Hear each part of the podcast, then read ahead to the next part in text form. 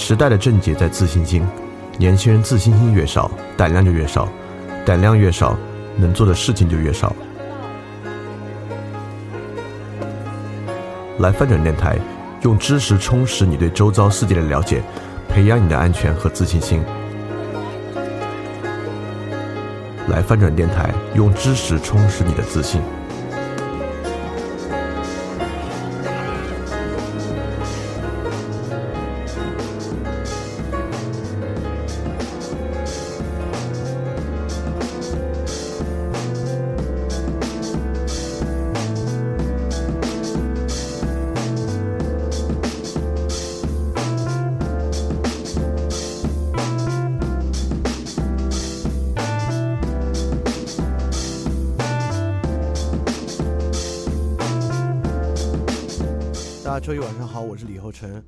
欢迎继续回来参加翻转电台的知识分享。本周我们讲这个系列的第三期，但这个系列讲了很久啊，迟迟没有讲到媒体，也没有讲到传播。呃，这期可能还没有讲那么多，好像为了介绍这个话题啊，之前做的这个理论的铺垫量比较大，呃，但我觉得是值得的啊，因为这个理论铺垫量比较大之后呢，我们对这个问题有更深的认识。呃，我觉得在两个方面，这个理论的铺垫是有价值的。一个是年代的久远，就最最终啊，我们其实真正要讲的，特别想多分享一些的，还是现代的媒介，特别是有了移动互联网之后的媒介新的形式对我们的影响是什么。但可能只有看到这个五六千年啊，甚至我们看到这个两万年的发展史，我们才能够真正找到看待今天媒介的一个视角。第二个就是我们为了这个解释这个问题，或者让大家理解这个问题，所建立的一些其他的概念，包括我们上次讲的第一自然，包括我们讲的第一自然的三分，就是这个情境、符号和意义的三分。第一自然、情境、符号、意义的三分，包括书写语言与口头语言的分别，在我们介绍这个问题的时候非常重要。当然，我不是说这个。第一自然与第二自然是一个真实的我们对于世界分类的方法，或者即便有第一自然，它就必然的要分成情境、符号和意义，其实也不是。但听今天的内容，你应该能感觉到啊，就什么叫做一个比较好的理论构建，它有解释力。就是当我们分成第一自然、第二自然，并把第一自然分成情境、符号、意义三分之后，它能够获得什么样的解释力？这个解释里怎么让我们去理解一个关叫做媒介和其传播的问题？好，大概我就铺垫这些啊，铺垫这些是为了说明，就我们之前花这么多篇幅啊，去从语言的起源开始谈到书写语言与口头语言区别，再谈到今天内容的必要性。那我们正式开始今天内容。今天我们讲三三部分，第一部分我们再来看看书写文明怎么改变世界的。第二个，我们来看到书写文明改变世界的。几个张力，我们把这个张力提出来。第三个呢，在这个张力之下，用我们情境、符号和意义三分来看三个不同方向的书写文明，它们之间彼此的竞争是什么样的？上次我们结尾呢结束在莎士比亚，我们提出了一个观点，也是一个洞察，就莎士比亚赫然属于书写时代，但由于莎士比亚他所在的时代啊，呃，社会主要阶层。并不识字，就是识字阅读的人数没有那么多，所以我们今天阅读莎士比亚，在阅读他的剧本，但在那个年代呢，莎士比亚直接展示为戏剧，因为他的东西是要排成戏剧被看的，也就是说，真正民众接触到的时候啊，民众接触的是口头语言，接触到的是一种景观，而没有直接接触文字。但这里我们想反过来说，第一点我们想说明，之所以有莎士比亚。其本身是在一个漫长的文字文明的历程之中的，也就是说，有麦克白的场景，是因为有麦克白的剧本；有麦克白的剧本，是因为有另一本书，就是这个博伊修斯，它的原名叫这个 Hector Boyce。但我们知道，莎士比亚前面一点点时代，文艺复兴前后的人，为了这个复兴嘛，复兴古罗马文文化，都喜欢给自己起一个古罗马的拉丁名字。这个 Hector Boyce 的拉丁名字叫 Boyceus，就博伊修斯。这个博伊修斯有一个苏格兰历史的书籍，他写了一个。这个书里面呢，记载了麦克白王的一系列故事。那莎士比亚的麦克白剧本呢，就是在博伊修斯的麦克在苏格兰这个历史故事之中脱胎而出的。也就是说，没有文字文明，就不会有莎士比亚这样的传承。要这部分当然比较好理解。我们更想说的是呢，莎士比亚作为文字文明的一部分，呃，也可能是作为英语文字文明最重要的一部分，它所对世界造成的影响啊，对英语世界造成的影响，绝不仅仅是在戏剧。事实上，在莎士比亚的年代，书写英语并没有一个很好的标准。我们之前讲过啊。书写语言有非常严格的标准和规范，基本要工业革命之后的事情了。就莎士比亚的年代，呃，当然英语作为书写文字已经有很长很长的历史了，但那个时候呢，书写文明还并没有特别的规范和标准。莎士比亚呢是十六世纪到十七世纪的人，就一五六四年到一六一六年。那么第一个比较系统的英语词典就是约翰逊字典，字典英语的字典。是约翰逊的字典，已经是十八世纪的事情了。一七四六年，在这个字典里面呢，这位约翰逊就这个字典的编纂者，使用了大量来自于英语文学中的内容编入词典之中，其中有很大一部分是莎士比亚的。有一个说法啊，莎士比亚发明的英文词汇大概有两万个之多，也就是说，现代英语的很多词汇来自于莎士比亚。比如说很多例句，这里面关于 curse。这样的这个就是诅咒这个词啊，就来自于莎士比亚的《Tempest》暴风雨。I know how to curse，这样的一个台词，包括很多短语，因为 curse 这个词可能一直就有了，但很多短语压根儿就是莎士比亚创造的。比如说屏住呼吸，with bated breath，就是莎士比亚《威尼斯商人》之中的，就是《奥赛罗》之中呢贡献另外一个短语，就是预料之中的结局，a foregone conclusion。就是，也就是说，莎士比亚对英文世界的影响绝不仅仅是戏剧。事实上，他对里面英文的使用，就是由于它成了文本。这个文本对于后面的英语是有很大很大的影响的。这个在汉语里面也是一样。我们今天使用的成语，我们之前讲老子讲过，对吧？就《道德经》篇幅并不长，贡献了五十多个成语。今天很多我们使用的成语，都是从《道德经》之中来的。包括很多古文之中，就我们学过的古文啊，就是春秋战国的、秦朝的古文，基本上每篇古文都会贡献一两个成语。当然，可能没有《道德经》贡献量这么大，但很多古文都会贡献这些成语。我们可能都忘记这些成语的出处来源于这些古文了，但这些成语呢，构成了我们这个文化和文字文明之中非常重要的一部分。通过这个，我想说的是，一旦有文本留下来，这个文本对文明就会产生很深远的影响。影响绝不仅仅在文本的内容本身，就像我们这边的文本对成语的影响，和莎士比亚的文本对于书写英语的影响，不会在其本身。不只是那个时候，当然很多我们今时今日的文本对我们文化的影响，也不仅仅在文本的内容本身。比如说，很明显，我们这边的官样文章有一种它的写法和它的格式，对吧？这种官样文章的写法和格式，其实在很大程度上影响我们社会上。一些比较正式的文本的文风和风格，可能都希望会写成像是那样的文字一样，所以这样的这种影响是很深远的。当然，说莎士比亚和莎士比亚文本的影响呢，我们还是在说我们原来意义上可能对媒介的一些理解，因为它毕竟是写给大众的文本，对吧？是一个戏剧的剧本。但事实上，我想说，在我们今天理解媒介与文明。媒介与传播的时候呢，我们需要以更宽广的视角来看待文本和媒介本身。很多文本会对社会产生更深远的影响，但可能不是我们第一反应里面所列举的那些媒体中的文本。就在莎士比亚的年代，十六世纪末，我我没有太记清楚是不是一五九七年，但肯定是十六世纪末，英国发布了一个法案。这个法案呢？规定，除了贵族以外，所有超过六岁的男性需要在周日和所有节假日佩戴这个 flat cap，就这个平的帽子，有的也是鸭舌帽，就平顶的这种帽子。所以说，呃，这个本身呢，为什么要颁布这个法案？是为了振兴英国的羊毛工业，就是提提升需求啊。因为这么说的话，每个家庭起码要买一顶，对吧？一到两顶。所以确实在这个情况之下，英国的羊毛工业被振兴起来了。呃，法案本身呢是书写文明非常重要的一部分，法典和法案。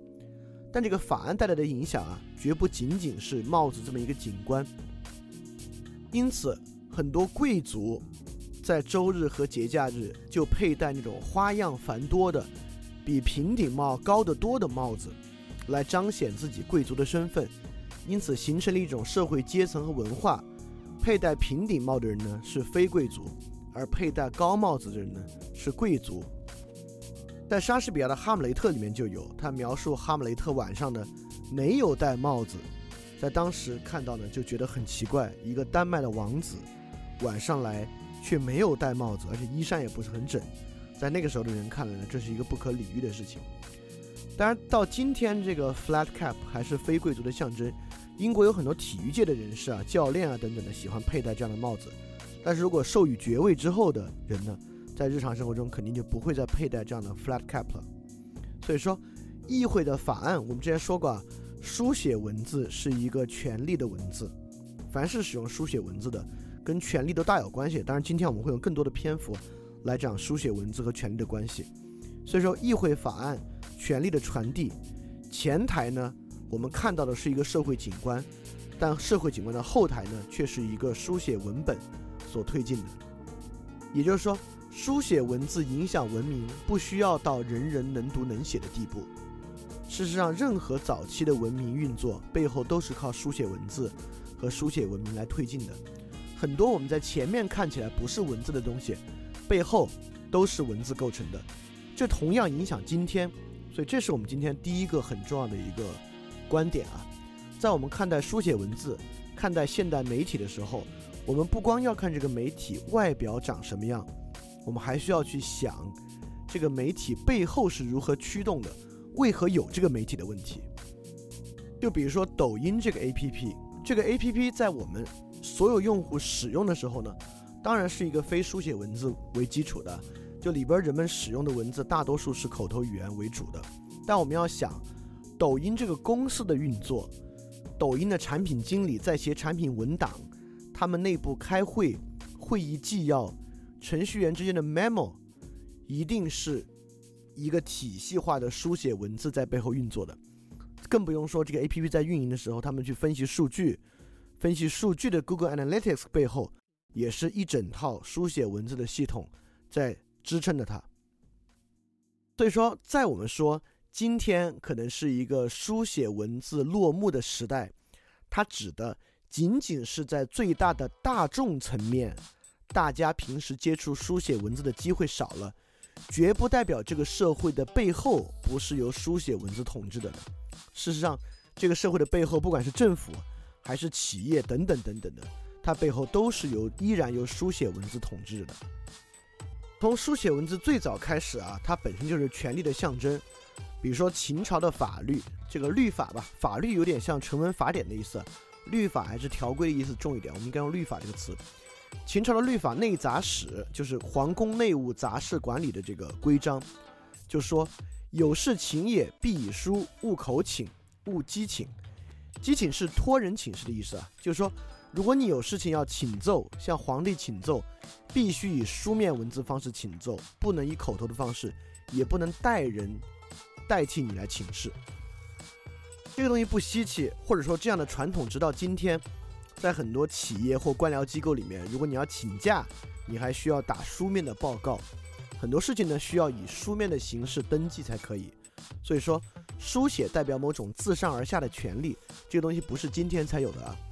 所以说，一到书写文字，不管是报告或什么呢，它就能够产生标准的格式，能够约束篇幅。包括你，比如说你要写一个什么检讨书啊，可能就有篇幅。包括跟书写相关的，就可以匹配流程。因为如果仅仅是口头的呢，那流程是不好划分的。一旦有书写，就层层批示啊等等，就可以出现非常非常标准化的流程，围绕它来展开。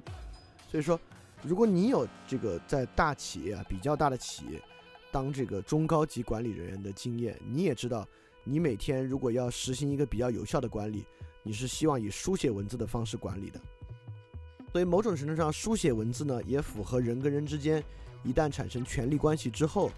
大家所使用的一个沟通方法。我们在上次其实讲了一下汉语跟印欧语系的文字它之间的区别，会带来不同文化上的区别。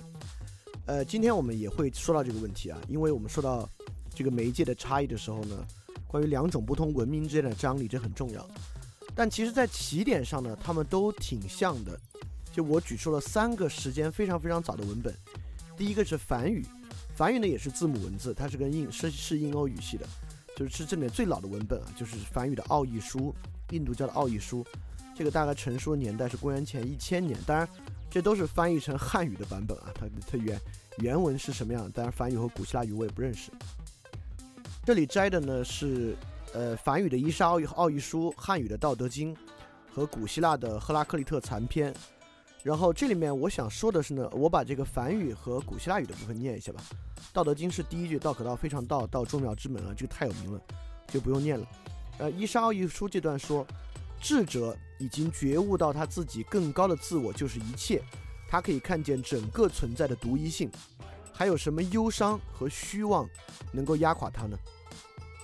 布拉克利特残篇说。多损而少益，因此最智慧之人在众物中选择那唯一的不朽的荣耀，但大量的其他人则像牲口一样喂饱自己。呃，这跟《道德经》一样，事实上他们关注的东西都很像。伊莎奥义书、《道德经》和赫拉克利特残篇都在关注那种多与寡、名与实之间的那个对应关系，也就是赫拉克利特残篇、《道德经》。伊莎奥义书都在关注这个世界是不是二元的，但他他们都认为不是二元的啊，看起来世界是两分的，但你必须看出那个统一性和整合性等等等等这样的。而且在他们的论述之中呢，比如说赫拉克利特残篇也使用了很多类比，大量的人像牲口一样喂饱自己而已，包括赫拉克利特残篇的多损而少益，与老子的那个为道日增而为道日增，为学日损。本身其实也很像的，所以说我们会发现，在不同的书写文字很早的起点阶段，其实它们之间是类似性很很强的。在那个时候呢，大家关注的点，我们上次说过啊，名实之争、二元之争，包括大家使用的表述方式，用类比、比喻的方式，在很多早期文明的文本之中呢，都是非常非常类似的。但这里呢，就引入我们今天非常重要的一个内容了，就是情境的剥离。我们之前说了。第一自然的结构是情境符号意义，那么书写文字跟口头语言不同，口头语言是相当相当情境化的，而书写文字呢就在情境之中不断剥离情境，因因此它能够从情境文明走向意义的文明，特别是字母的文字，因为我们不是字母文字啊，我们是表意字，字母文字呢，情境，你看刚才那三个文章，他们都在处理叙事、类比、经验等等等等的。如果大家记得我们之前范展电台翻转小品的第一期，我们读的那个苏秦睡秦王说，那苏秦说秦王的里面全是类比，他希望秦王打仗，秦王有点不愿意，他没有给秦王好好讲为什么要打仗，他用了无数的排比去证明过去的君王都打仗，你为什么不打，对吧？我们也知道中国这个有著名的三代，所有儒家啊，所有儒家。要想做到的就是回复三代，尧舜禹三代，也就是说，所有什么样什么样的君王能做到最好，就是像尧舜禹一样的君王，就是最好的君王。所以说，在最初跟情境融合的文字里面呢，展示、叙事、类比、经验。那么我们也说了，语言的起源就是从情境之中发现出情境之中的共相，你可能也能发现情境与情境之间的共相。那这个时候呢？情境就会拆分成符号，符号进而呢走向意义。所以说，字母文明一定有这个剥离的过程。我们刚才看到，在公元前一千年到公元前四百年的周期呢，大家表述方式都有很大的类似。但一到公元后，也就再过五六百年，它们之间的差异就非常非常大了。这里我选择的，其实在时间前后上已经有挺大的跨度了。左边呢是古罗马的十二铜表法。十二铜表法最初颁布大概在公元前四百多年，然后当然也经过不断的修订啊，贯穿在古罗马的这个历史之中。右边呢是我们这边的法令，我摘的都是两边与土地所有权相关的法令。我们这边是摘的宋朝的一个文本，《故唐律书议》，呃，故唐就是旧唐嘛，因为宋朝在唐朝之后，所以其实说的是唐朝的律法。我们看这个时候唐朝的律法和古罗马的十二铜表法，它的抽象程度差异已经非常非常大了。在古罗马那边，那个时候基于田地的成文法，已经跟今天的成文法比较像了。你看，他们已经细分到这个田地的获得是现金借贷获得，还是要约买卖获得方式的。也就是说，在这里说现金借贷和要约买卖方式缔结契约的，它就符合这个十二铜表法管辖的范围。但是我们这边直到唐朝列的律法之中，当然这边摘的不是所有权法，而是什么样的田会被收回，在这个时候我们还无法抽象化。唐朝的法律关于什么时候你的田契应该被收回，依然是列举的，包括你占用田地超过时限。包括你盗耕种公田与别人的私田，包括你妄认盗卖别人的公田与私田，包括你当官去侵夺别人的私田，包括你盗耕别人的墓田。这个墓田我没有查，是坟墓的墓，我觉得可能是这种无主的，就是死去的人的无主田。包括你自己的田呢，叫旱涝双暴，就是遭受这些天灾你又不管，包括你自己的田畴荒芜等等的。其实我们会发现，这里面很多都是，如果让古罗马人立的话，他一定会把它抽象出来，对吧？比如说盗耕啊、妄认啊、侵夺啊，这三个其实都可以在所有权之下去描述。然后旱涝双暴和田畴荒芜，都可以在这个是不是很好的保养这个田的情况之下去立出这样的法令。也就是说，这种不同的文明样式啊，就是呃字母型的文字和我们这边表意文字。它往后发展会走向两个非常不同的境地，这个在我这个我们在之后说三种文明的时候还会说得更细啊，所以所以我们现在最后来说一下这三种力量是什么样的一种张力，就是我们刚才讲的情境、符号和意义。所以我们这里不是说字母就印欧语系的字母文字不会有情境的表述力，也不是说汉语不会表述意义。当然，一般而言，所有东西使用的这三者都是交织在一起的。呃，我举了快手的例子，快手这个 APP 呢，它一样会去掌握那个情境。现在快手属于这个情境的，就是短视频，它一定会在短视频这个情境之中呢做很多的构建。其次呢，自己它自己也有自己的符号。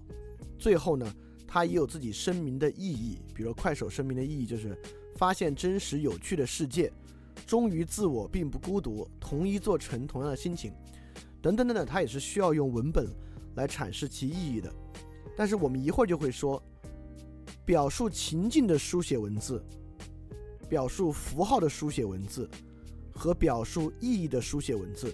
虽然在我们平时看的时候，一般都是三个都在使用，而且不管是一个现代权利，还是一个古代权利，还是一个企业，这个企业既在以书写文字展示情境，也在以书写文字掌控符号，也在以书写文字传达和掌控意义。虽然绝大部分情况之下它都是这样合一的，但如果我们再去细分的话呢，它其实有很大的区别。也就是说，虽然我们这么说，但是某些书写文字呢在强调情境，某些书写文字在强调符号，某些书写文字在强调意义，而且它们彼此之间呢是有冲突的。这个成为我们今天理解这个媒介和现代媒介一个非常非常重要的一个方面啊，就是先理解情境、符号。和意义三种书写文字，它们之间的张力。今天我们呢，在两层张力之中来看待这个问题。第一层张力是刚才讲的三分法，第二层呢，来源于我们刚才说的另外一个东西。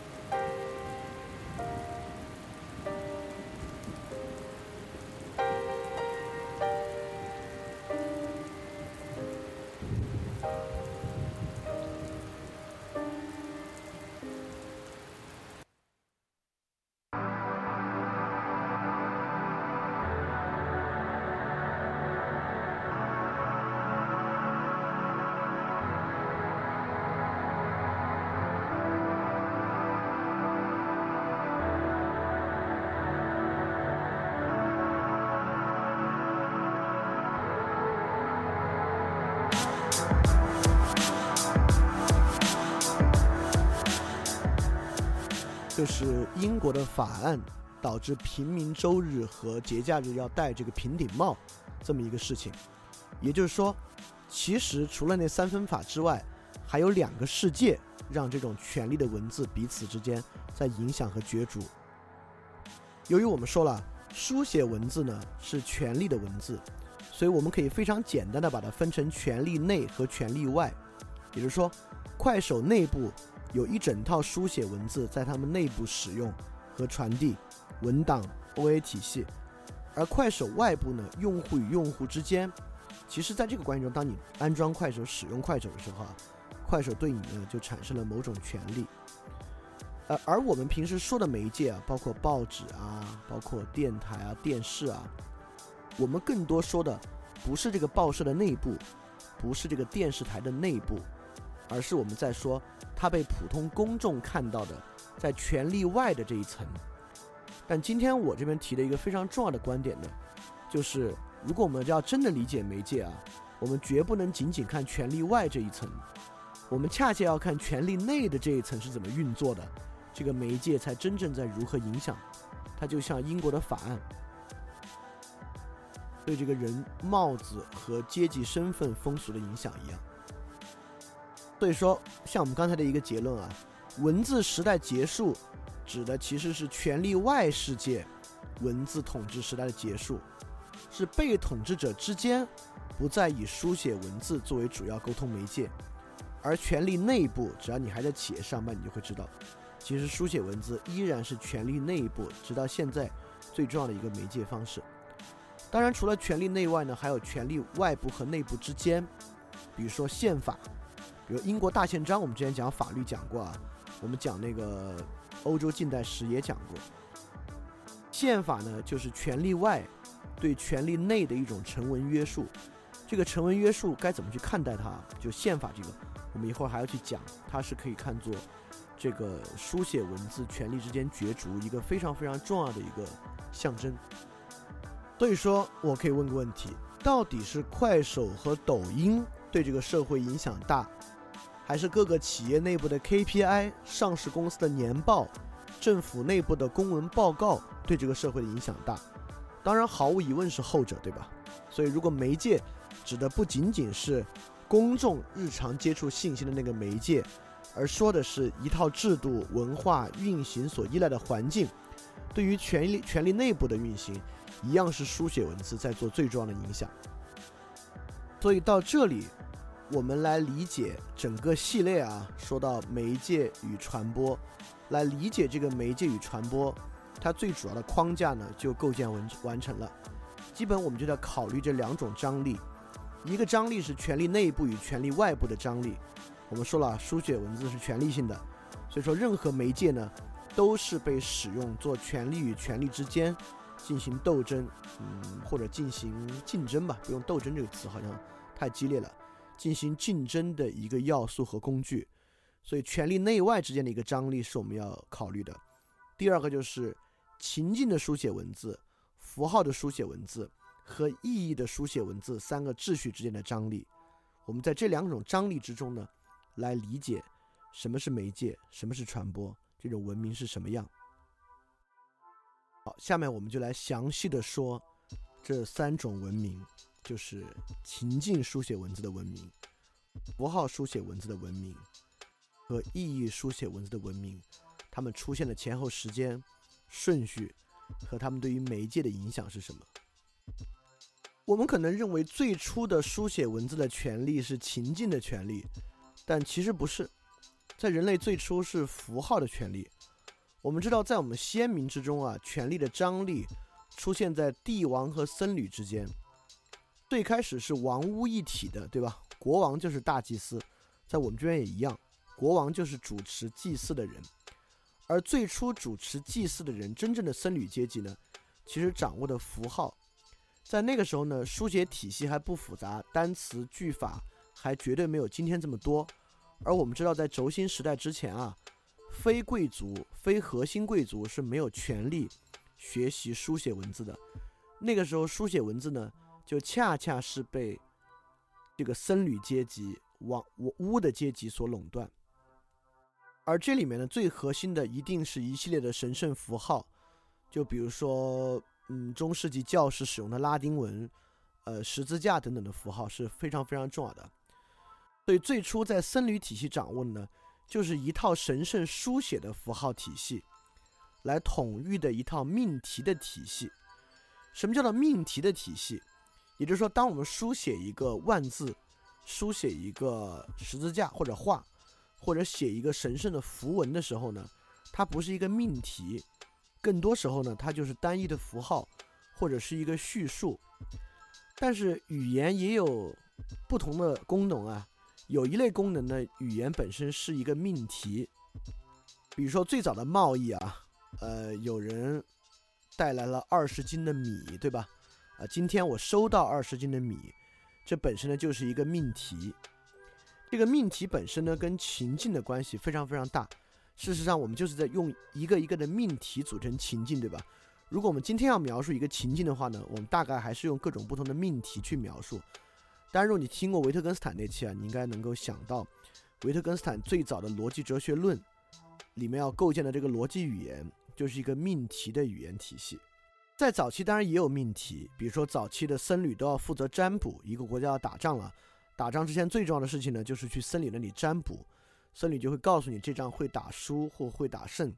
或者以什么方式去胜利。当然呢，僧侣还要负责计数星象。早期历法呢，也是僧侣阶级所带出来的。所以不是说僧侣掌权的时期没有命题，而是说命题被统治在符号之下。这里有个很重要的啊，当然现在你可能还没有太清楚，但我们越说会越明白。不管是情境的书写文字、符号的书写文字，还是意义的书写文字，不代表它是情境的就没有符号和意义，讲意义的呢就没有情境和符号，不是，而是说它以哪个为最核心。这个你现在可能还没感受到这差距有多大，我们慢慢越说你会越感觉差距大。对这种符号文字的核心呢，是一套礼法。这个，如果你看过犹太教的文本，包括旧约圣经和塔木德，我们这边孔子编的礼等等，你就会知道，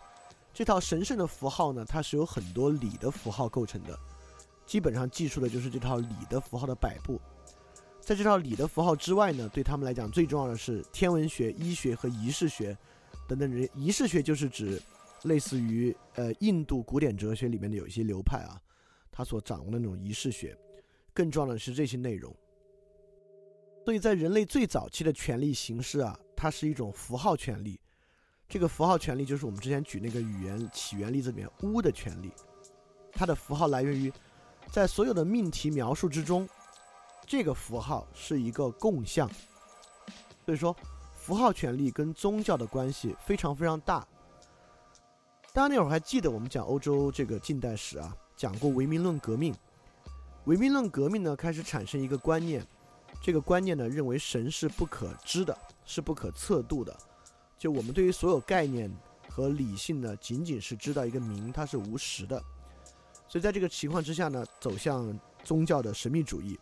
走向哲学的，就是呃这个呃经验哲学的虚无主义，在那个时候呢，就很具有这种符号文明的特征。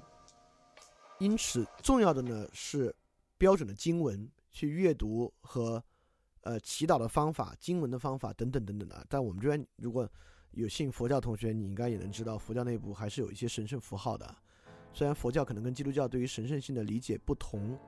但是它本身也是有一整套具有神秘主义、不完全能用理性所掌握的符号体系构建的。呃，所以绝大部分宗教呢都具有符号文明的特征。呃，这个一会儿我们一旦把三个文明的这个。各自不同的特点展示出来，你能看得更明白这三个的核心差异在哪里。所以在符号书写文明内部呢，我们一样可以按照刚才第二个张力啊，就是权力内外来进行区分。那么在权力内部呢，当然是一套符号体系的垄断和阶层的传授了。教皇有教皇的符号，枢机主教团有枢机主教团的符号。我这里拿基督教举例子啊，因为基督教可以作为一种一种典型宗教来看待啊，就是它作为典型宗教，它的一些例子我们会会好理解一些。对符号之下呢，一样有自己的命题和制度。比如说，我们知道基督教天主教会要开这个所谓的梵蒂冈大公会的，就是在天主教历史之中，如果没记错的话，应该开了二十二次到二十三次。教会本身对于教会组织内部呢，也有教会的宪章。因此，神圣符号体系的内部权力内部，主要是符号体系的垄断和图符号体系阶层的一套传授。而为什么这样的符号对于所有的普通人有效呢？也就是说，符号文明对于普通人他的权利来源于哪里？来源于符号体系往往指向最根本问题的解决。宗教嘛，就是解决世界上那唯一重要的问题所存在的，对吧？当宗教能够解决世界上那唯一重要的问题呢？因此，普通人要服从两个：第一，普通人既要服从这个符号本身的神圣性，也要服从这个符号衍生出来的命题体系。比如说，我举个例子啊，天主教对外呢有十一税这个税制，就这个社会上任何人，他百分之十的这个税啊，是用来供给做教会的运转的，包括赎罪券等等的。都是这套体系对外的媒介，这些媒介呢是一些文字权利，所以符号的书写文明需要运转啊，就需要社会有这个占据核心地位的共识吧，就是我们所有人共识有一个统一的至高的一个东西统一着我们生活的所有，而一旦哪个组织呢，它垄断了这套东西的符号呢，那它就具有权利。所以说，符号文明呢，就是这么一个通过垄断和靠阶层传授这种符号的使用权，在这个基础上衍生出来权利。这个当然，呃，在前现代社会啊，在前现代社会，就一直到我们讲这个欧洲近代史的时候啊，它依然是一个非常重要的争夺。当时王权、君王与教会的争夺，依然可以看作这种符号的文明与情境文明之间的一个争夺。当然，这个争夺发呃发展的时间很长了，在最早期啊，新石器时代结束之后，就有王屋分离，很多别的国家呢，王权跟宗教权呢就产生了分离，包括我们之前口误啊，说这个大卫王也是犹太的人的大祭司，但我发现不是，大卫王还就是大卫王，在大卫王的时代呢，他有一个祭司在，说明在旧约时代的这个犹太人里面啊，王和巫就分离了，那我们就要来问了，王权。是一种什么样的书写文字权利？那么符号的书写文明啊是有弱点的。恰恰最初为什么君王君巫一体，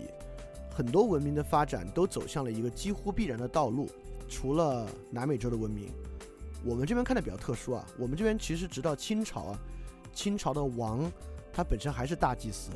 但是实际上我们知道啊，我们这边王主主导行政权而不是祭祀权利啊。应该从孔子那会儿写的那个礼崩乐坏的时候早已开始了。那个时候的王有祭祀权，其实是仪式性质的。平时王呢是一个行政王。那我们就来说说符号书写文明的弱点是什么。在第一自然这个情境符号意义的三分里面啊，这个符号书写文文字呢，它抓住符号去延展其意义，也就是说它主要是一个符号。这个符号对应的意义是什么呢？可以不必明说。这是一个大家不言自明的共识，也就是说，这种权利来源于权力外对于背后那个意义的共识的力度。就拿天主教举例子比较好啊，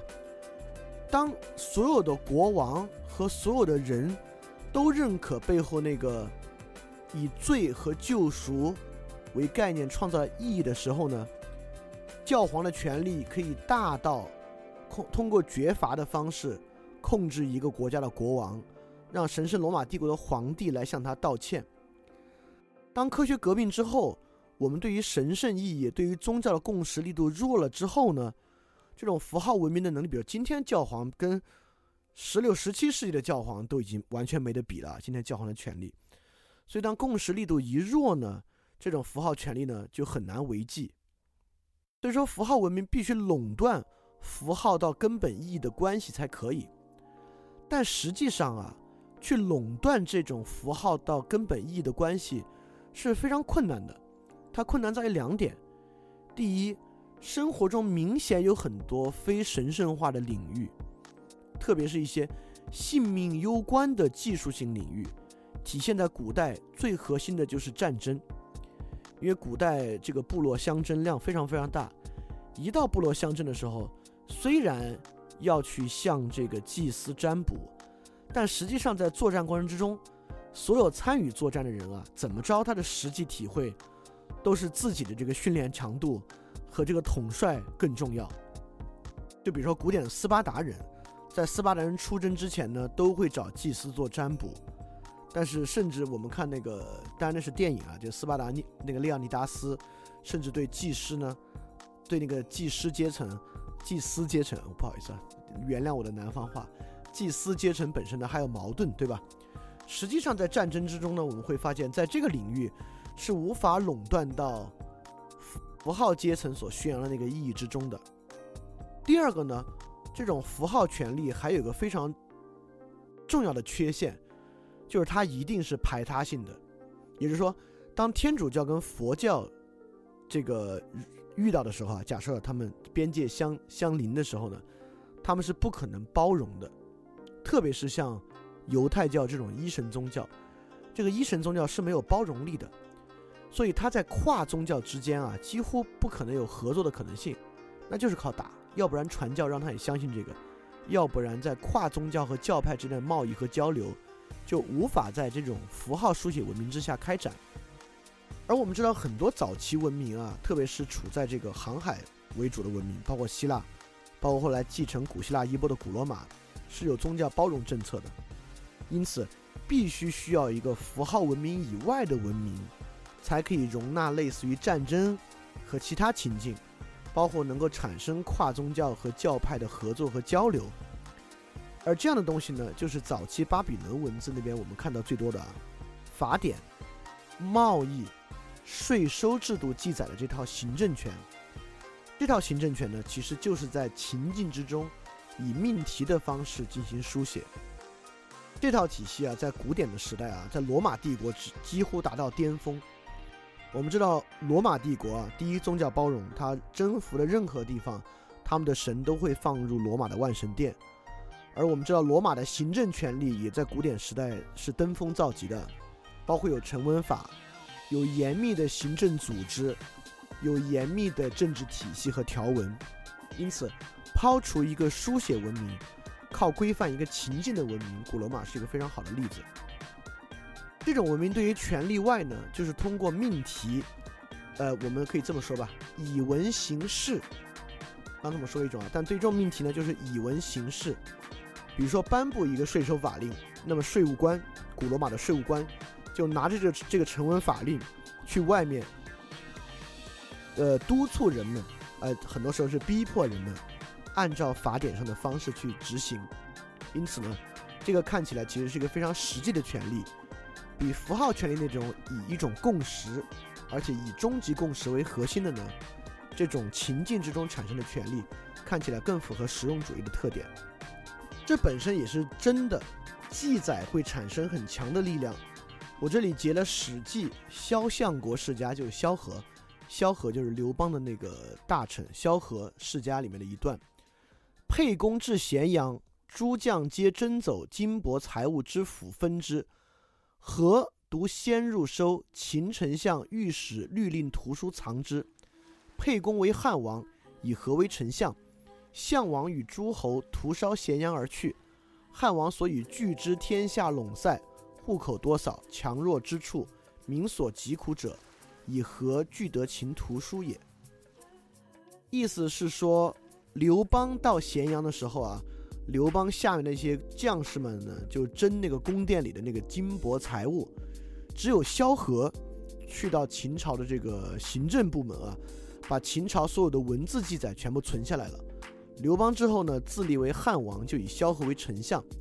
你知道项羽本来刘邦答应项羽不先进咸阳的，但先去了。但项羽与其他诸侯来到咸阳的时候呢，就火烧咸阳，就火烧阿房宫嘛，火烧而去。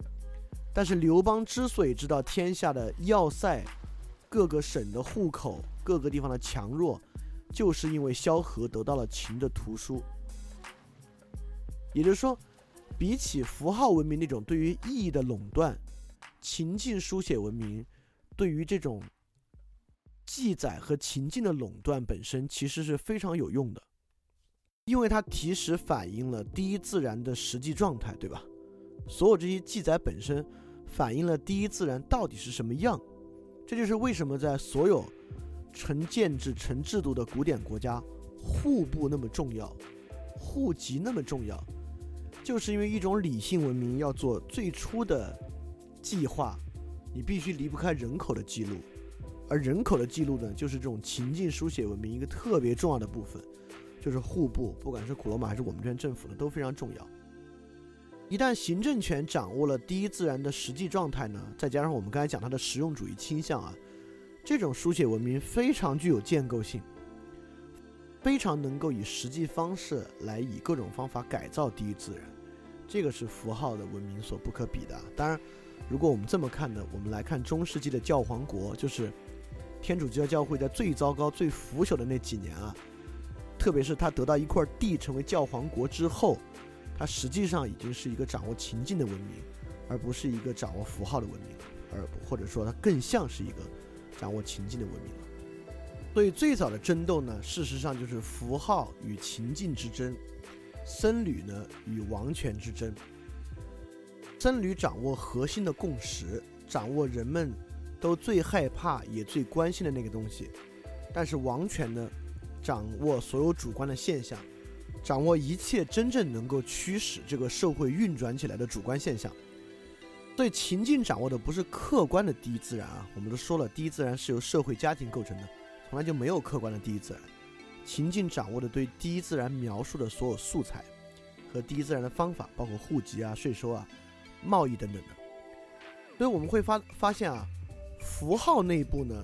就是一个共识，情境为了驱策这些主观的现象。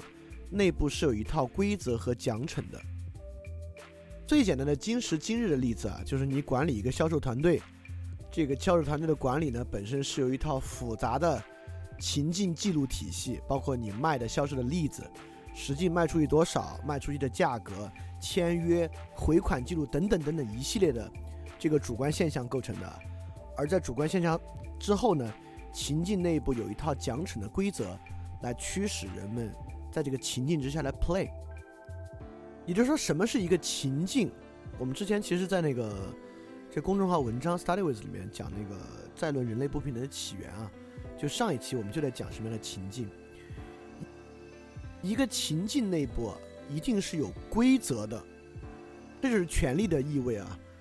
你你能想象不树立规则的权利吗？很难想象，对吧？权力本身来进行管理啊，一定是靠规则的。所以我们可以说。一套情境就是一套规则，当然规则有明面上的规则，有下面的潜规则，这就是个更复杂的问题。但这个我们先不管。核心共识可以没有规则，它就是共识，它是一个规律。比如说，有原罪却没有获得救赎的人呢，是要下地狱的。但这个为什么说不是规则呢？是因为你日常生活中没什么，没什么直接去可做的事情，你日常生活中直接做都是间接的事儿。比如说你每天去祷告啊，但这都是间接的，这不是直接获得的。但情境之中的规则呢，都是直接的。比如说户部来登记该怎么登记，比如说税务我该到底该交什么税，贸易的时候呢需要完成什么样的手续和清单，本身是有一套严密的流程或非流程化的规则在其中的。所以慢慢慢慢社会之中产生了两个力量啊，一个力量呢是一套符号体系。维系着所有人的核心共识，它本身呢，也从这个核心共识之中呢获得力量。第二个呢，它掌握着社会一整套主观的现象，在这个主观现象之中呢，它获得实际调配社会资源的这种权利，用它的所有记载、记录和他发明的规则来实际调配。这样的情境之争啊，其实很快在世界上所有的文明，尤其是我们会发现啊。凡是发明了书写文字的文明，很快掌握情境的人，成为了掌握实际权力的人。但是，如果大家知道一些人类学的记载啊，包括如果你知道中国南方一些少数民族，类似苗族啊等等的情况，那些没有发明出书写文字，或者很晚才因为侵略和贸易的关系掌握一套外来书写文字的地方，基本上到现代化之前。还是符号权力为主，在那个地方依然是一套传统的神话或宗教为主，所以我们可以发现，符号权力是口头语言文明慢慢演化过来的一个权利。我们可以说，符号权利的核心就是那个口头语言中最重要的共项符号化了而已。也就是它从一个口头符号变成了一个书写符号，它还是一个比较 primitive，就是一个比较原始的状态的。但真正根植于书写文明，能够很好的开掘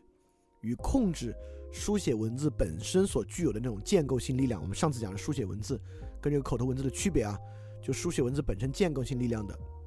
是这种情境的文明，这个建构性力量非常强，强到什么地步呢？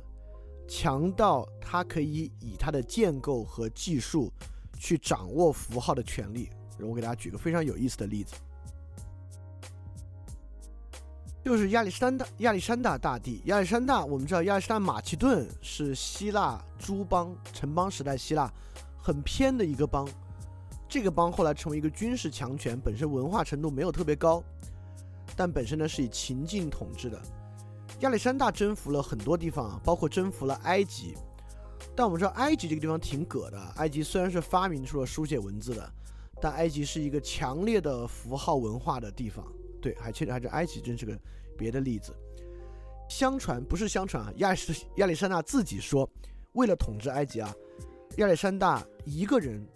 只身走进了沙漠深处，阿蒙神秘的神殿，进入了沙漠深处的绿洲，神秘的神殿。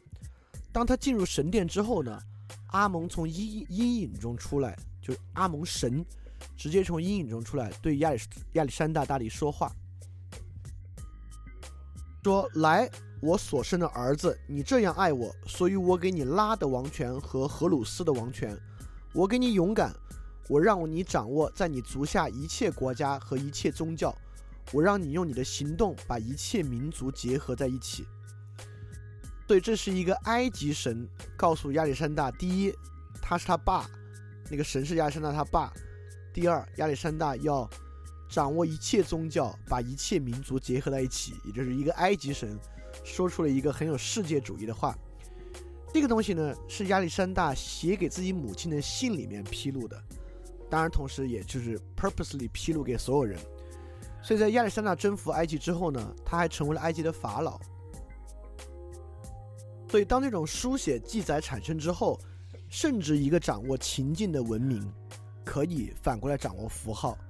所以我在这里说，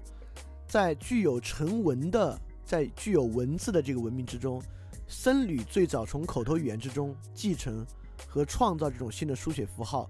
而君王可以依照统治情境而占据这些符号，在我们这样的国家是一样的啊，就是我们这边秦朝统一了之后呢，秦王就是最大的大祭司，汉武帝也是一样，每个人呢都能够占据这种符号的权利。所以说呢，这种情境书写文字的文明和及权利和它的权利运行的方法，是一个更接近书写文字本身特征的一个。而符号是接近口语的，因此很快，符号的书写文明呢就显得没有情境书写文明这么强大的力量了。但是，虽然话这么讲，情境书写文明有更大的力量，更符合书写文字本身的特征，但我们这里需要再多说一点点以符号为媒介的权利。原因是因为，直到今天，在权力外的领域。就是普通人的领域，事实上，绝大部分人依然保持一种口头语言的思维模式。就是所有，即使今天很多会读会写的年轻人或者中年人，他们并不具备那种真正掌握意义系统的能力。事实上，他们的想法呢，还是以符号作为媒介的一整套想法。这个能够极其，嗯，在两个例子之中很好的表达出来。第一个是国家作为符号的国家主义、民族主义，现在很多人相信；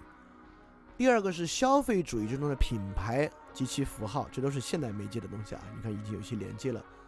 在这些权利之中呢，其实依然是以类似于符号书写文字的方法来开展的。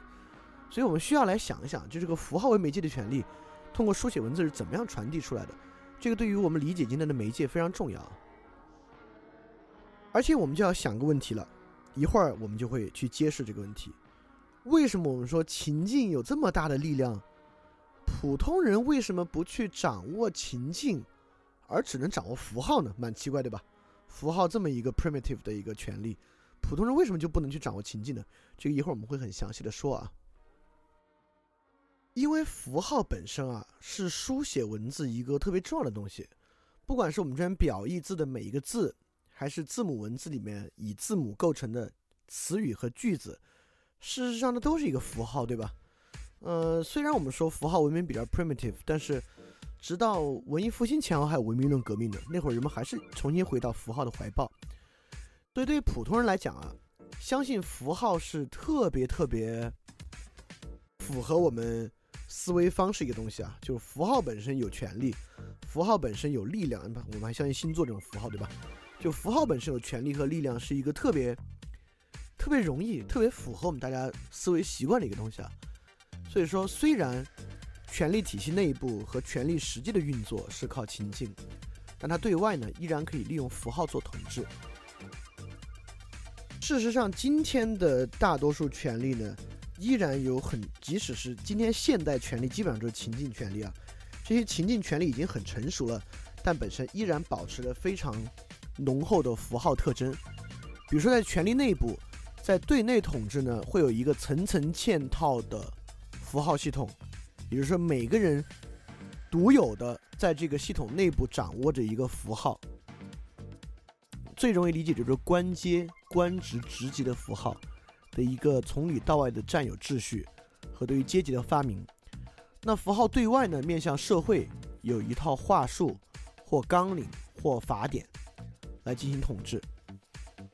那么这里就要说，为什么普通人不能掌握情境了？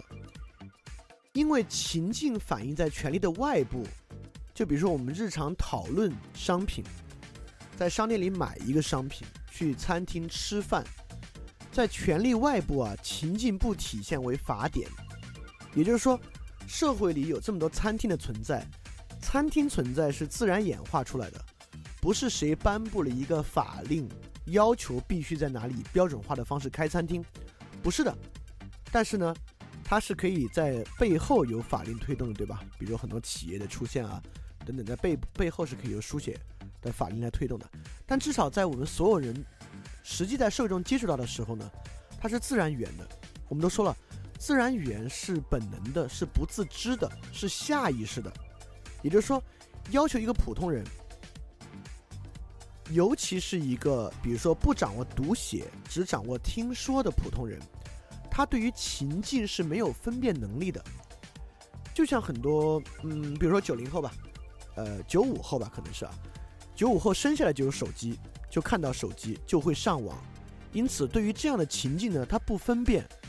对他来讲这就是第一自然本身，就是自然的。这个自然还可以怎么样呢？那真是要到意义文明才去反思啊！这一会儿我们讲那个会讲到，他并不分辨，他意识到的是什么呢？人能够有意识的，只能意识到符号，就一个情境之中有不同的符号和符号的归属权。比如说一个现在的九五后吧。可能生下来他就会，他就会天然的认为，特别是他在城市里生活啊，拥有一个汽车是个天经地义的事情。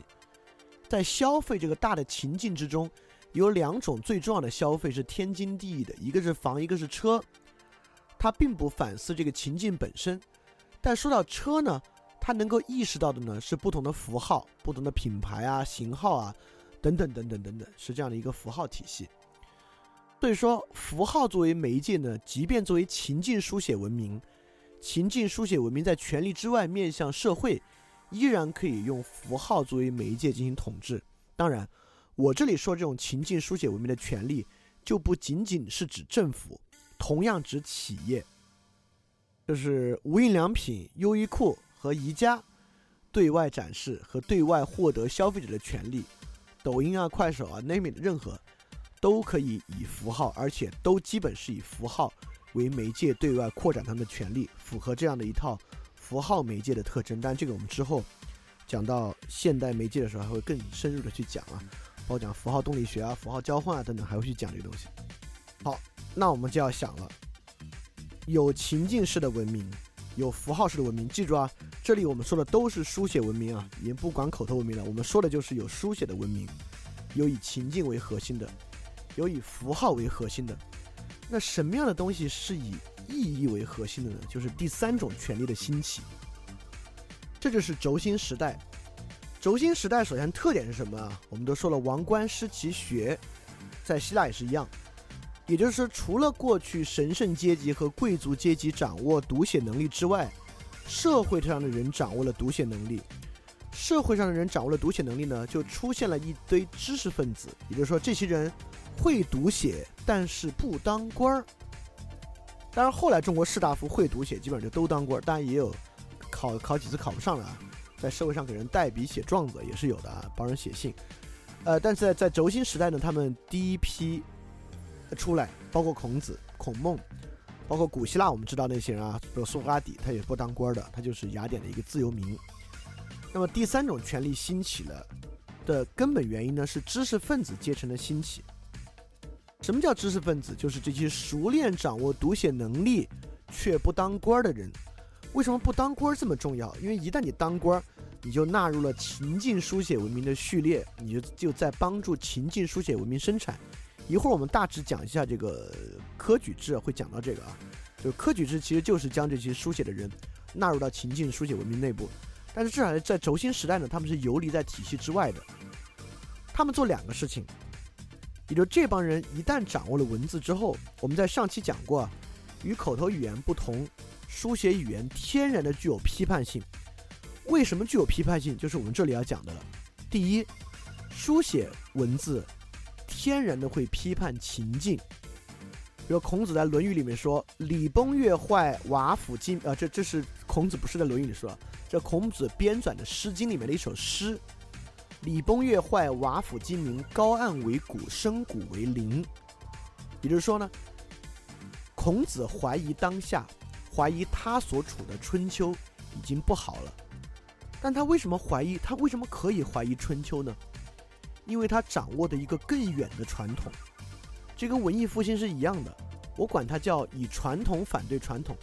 这什么意思？文艺复兴的人认为当时的天主教社会环境不好，古罗马和古希腊是好的，对吧？其实对他们的社会来讲，天主教秩序是一种 tradition，是一个传统。他们以更远的传统来反对现在的传统。但人为什么可以掌握更远的传统？因为他们可以读写，因为他们读到了更远的传统。所以怀疑当下，复兴过往。展示出一种我们可以不必以现在这种方式而活，展示出这种情境丰富的可能性。他们为什么可以怀疑情境呢？因为他们在读写之中看出了过去的情境。这里面我这这地方我要多说几句啊，大家一定要去逐渐理解或者越来越深的理解，不管对于商业还是对于今天的政治，在一个现代社会秩序之中。垄断情境这个事情非常的重要，什么意思呢？是说现在对我们来讲啊，很多重要的情境都不在我们的经验之内。比如说，现在大家都知道啊，获取一个那么好的生活非常重要，那种大康的财务自由的生活非常重要。但其实我们可能今天听的所有人啊，谁也没有真正过过财务自由的生活，或者说。我们认为，哎呀，这个国家的荣耀特别重要，国与国之间的竞争啊，是一个特别关键的竞争。但什么叫国与国之间的竞争呢？根本就在我们的情境，在我们的实际经验之外。但是呢，却每天被我们讨论。也就是说，这些在我们观念之外的东西，成为了真正主导我们的。我再给大家举个例子啊，就比如苹果说，哎，苹果的产品有一种美感，就即使在你看不到的地方。它内部的电路板整整等等的设计啊，都是整齐划一的，不像很多过去的手机或电脑啊，它内部的电路板是很乱的。但你买了这个产品之后呢，它也没让你拆，你不拆的话呢，也不知道里边到底是整齐还是不整齐。但是它却构成了你的情境，这就是一种情境书写文明以叙述的方式对情境的垄断。也就是说，大家一定要理解，今天这个社会啊。越来越多那些对你最重要的情境呢，其实是在你的日常经验之外的。这些最重要、最关键的情境，你只能通过别人写的文字来感受和理解它。而提供这些文字的人呢，就用这个方法实现了对情境的垄断。这个呢，就叫做情境的垄断。那这个地方，我给大家举个反例，呃，大家就可以理解这个例子是什么意思了。就是，呃，今天你会发现这种权利内、权利外的张力和三种不同的权利情境、符号、意义的张力，能够促使过去很多问题，你能够真正理解它是什么意思。我举的例子呢，是老子认为比较好的政治情况——小国寡民。其实柏拉图和亚里士多德也认可，在理想国里面，最理想的城邦是有多大？我们知道，古希腊人很奇怪的，各个城邦打仗，但打仗之后呢，他们也不去统治别人，就没有说我我这个城邦打赢了你们啊，比如说斯巴达跟雅典就打仗，对吧？伯罗奔尼撒战争。不是说打打败你之后给你吞并了，把你的城邦吞到我的城邦之下，没有这个事儿，打完就完了，赢输事关荣誉，但我们各自退回自己的城邦生活。为什么雅典人这么奇怪，不去想占领别人的城邦？在《理想国》里面描述过，最好的城邦形式是什么样？就是站在这个城邦的卫城之上，这个城邦的大小啊，能够用肉眼去看。就是一个城邦的大小需要尽收眼底，这是为什么？为什么小国寡民和这种规模的城邦是好的？在这个地方，你能找到一个非常重要的支撑。只有在这个规模的城邦之内，没有人可以垄断情境。也就是说，《理想国》里面说啊，一个城邦的大小是在卫城之上可以尽收眼底。这个城邦的所有自由民可以在一起开会，在一个大的会场里可以一起开会。自由民里面最活跃的人呢，彼此之间都认识，而且在这个会场之中呢，任何一个自由民如果说话啊，能够被其他所有自由民听到。也就是说，这个城邦规模它在维持一个东西，维持这个城邦中所有自由民对于城邦所有事情有一手的直观经验，不用通过人转述。也不用通过其他的文字技术，你可以自己亲身的以你的经验去经验城邦里任何的东西。因此，在这种城邦内部啊，没有人可以垄断情境。但是后面这这不退，就是没有人可以垄断情境，这是我说的，这不是柏拉图说的。但大家可以想一想，是不是就这个原因？如果一个城市或者一个城邦、一个国家大到我们一定要通过中间媒介去转述。去体会、去经验，他就给掌控这个媒介的人垄断情境的能力。而我们刚才讲了，一旦一个人能够垄断情境呢，他就可以垄断很大很大的行政权力了。所以轴心时代的这个第三权力的兴起，知识分子代表意义的书写文明，就这个三分法：情境、符号、意义之中，意义书写文明。他的第一个事情就是去怀疑情境，他在怀疑。真的是像你说的这样吗？或者我们只能以这种方式生活吗？这是他怀疑的第一点。第二点呢，他在解构符号，这就是古希腊典型的探究精神。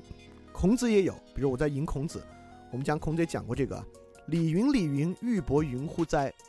乐云乐云，钟鼓云乎哉？”意思就是说，礼啊礼啊，就是这些玉帛吗？音乐啊音乐啊。就是这些钟鼓吗？有孔子在怀疑。我们现在说啊啊，我们要有周礼。你看，我们这些仪式上东西都有了，不就有周礼了吗？孔子在怀疑，是不是有这些符号，我们就真正有礼和乐了？但孔子认为不是，对吧？重要的是什么呢？在符号背后有更本质的那个东西才是真的。这就是我们之前讲的，为什么轴心时代带来的这个理性化。对于过去的所有信仰和宗教，就是从本源上就具有冲击，就是因为我们之前讲的，过去所有宗教是一套符号的书写文明，而这种意义的书写文明，它本质上就会去解构符号和解构过去的逻辑。我们知道，今天学者这个词 scholar，在 scholar 最初是来源于古希腊语的词根，这个词根的意思就是批注，就是在原来的书的旁边去做注。我们知道这。basically 就是孔子干的事情，对吧？孔子给很多书写了注，和做了重新的编纂，就是要从这些符号背后去发现更本质的、真正的那个东西。对意义的书写文明，天然的就带有这种批判性和解构性，他会去怀疑情境，去解构符号，所以我们会发现，意义的书写文明啊，本身就对原来的两种权利都构成了很大的冲击。而我们之前也讲过啊，我们讲我们讲语言的起源就讲过，口头语言的兴起就是要去抛离情境，找到情境之中的共相，对吧？所以到书面语言就更是这样了。所以，什么叫意义？什么叫 meaning？这个 meaning 天然的就是反情境的。凡是一个东西必须在情境里面才能讲的，那就不是 meaning。meaning 就是指抽离情境之后那玩意儿，我们叫意义，对吧？比如这事儿有什么意义？当我们这么问的时候呢，就是指你把这个事儿的情境全部抛离之后，它剩下的那个东西，我们管它叫意义。所以在轴心时代呢，就产生这种意义的探究。这种意义的探究呢，也有两种面向，呃，一一个面向呢是一种批判性的意义的探究，就是苏格拉底。我们知道苏格拉底建构性不强，他当时做的事情呢就是怀疑一切，揭示出一切以为自己知道的人背后的无知。当然，苏格拉底的时代是有口头语言的啊，呃，是有书写语言的。虽然苏格拉底的言论呢都是由柏拉图以及其他人记述下来的，但他也是以文字文明的方式在影响。展现出了这种文字文化的批判性，所以这种文字文化本身对于情境和符号呢，在苏格拉底的一些展那里展示出来的就是一种很强的批判。当然，这种新的意义的文字文明也有很强的建构性，而这种建构呢，就是以意义为主线来穿起符号和情境。这个一个很好的代表呢，就是孔子。我们知道孔子修订的呢诗跟书。直接定下来的版本呢，就是礼和乐为《周易》作序，自己写了《春秋》，包括柏拉图写《理想国》，在所有这些里面呢，就是以他们所需要的一个意义为主线，重新把符号和情境串起来的这么一个工作。所以说，这种意义探究本身呢，也能够形成一种构建性的文化。它基本可以留下两个重要的遗产：第一。打破一种情境的垄断，就是未来任何人要以一种情境垄断的时候呢，都能够从这里面去找到一个根源，来说明这个情境本身是有问题的。因为比如说《理想国》和《论语》里面孔子对于周礼的复兴啊，对于三代的期盼，比如说你看，为什么中国的士大夫，我们知道士大夫跟皇上一直处在一种权力的张力之中啊？皇帝代表那种情境书写文字的垄断，而士大夫所谓上的道统。从来都是意义书写文字体系的，而士大夫有一个共同的共识，就是最好的政治治理是三代，而三代之后呢，只能接近三代，而永远无法超出三代。所以，对于之后所有的君王，你能做到的呢，都不可能达到三代，所以你永远不可能垄断情境，你永远需要变化，因为你自己颁布的所有政令和治理方式都不可能是完美的。因此，这种君王永远无法实现对于情境的垄断。哎，今天的君王看起来快要垄断情境了，还挺厉害的。那第二种呢，就是因为这种意义探究有这种不断向下深挖的可能啊。我们讲了书写文字的造词法，不断向下深挖，因此呢，建立对于对于符号的批判性思维。这东西，如果你之前听过我们的那个欧洲历史、近代史与思想，你就知道啊。对于天主教的一套符号和这个符号体系，就是特别是以英国经验主义培根修谟是怎么建立对这套符号的批判性思维，包括到康德那里形成三大批判的。所以刚才我们讲了意义书写文字对于这个情境和符号的这个反抗，我们在这里呢举了一些更细节的例子来展示这种批判性是怎么来的，建构性是怎么样的。这种意义的书写文字呢？同样，对于这个东西既有批判也有建构，而且这种意义书写文字的影响力是很大的啊。我们刚才讲了一个亚历山大获得符号权利的例子，我们还要讲一个古罗马著名的一个皇帝奥勒留，就现深陷意义环境的例子。也就是说，我们这奥勒留本身除了是古罗马的君王之外，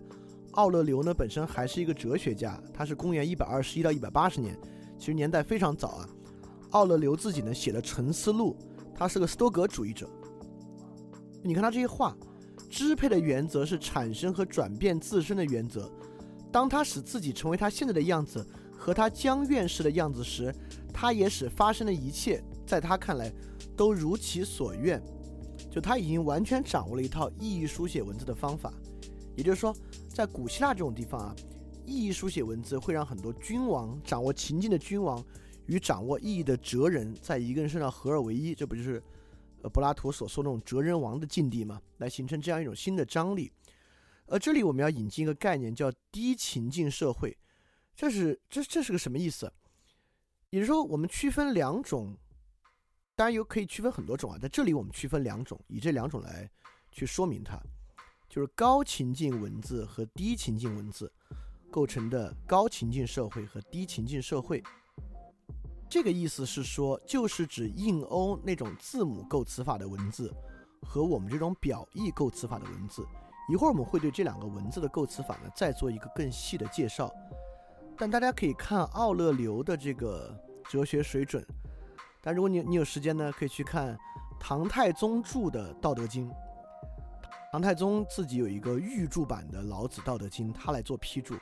你来看看唐太宗批注《道德经》的水准，就当然跟奥勒留的这个哲学素养是没得比的，呃，但我不是说哲学素养高就一定好了。但确实，我们的文字呢是一种高情境文字，我们的文字重类比、重举例，而字母文字的构词法呢重分析、重精确的表意，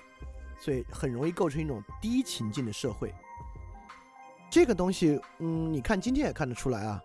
所有的人情社会，比如东亚这种人情社会，什么社会会这么容易看重人情？它一定是个高情境的社会。因为人跟人之间的感情和人情啊，那就是人所能感受的情境之中一个非常关键的情境的，对吧？所以，比如我们现在东北地区，大家都知道，但从一个现代治理角度，当然说不好，但它也未必完全不好。我们就把它当一个中性的一个现象来看吧。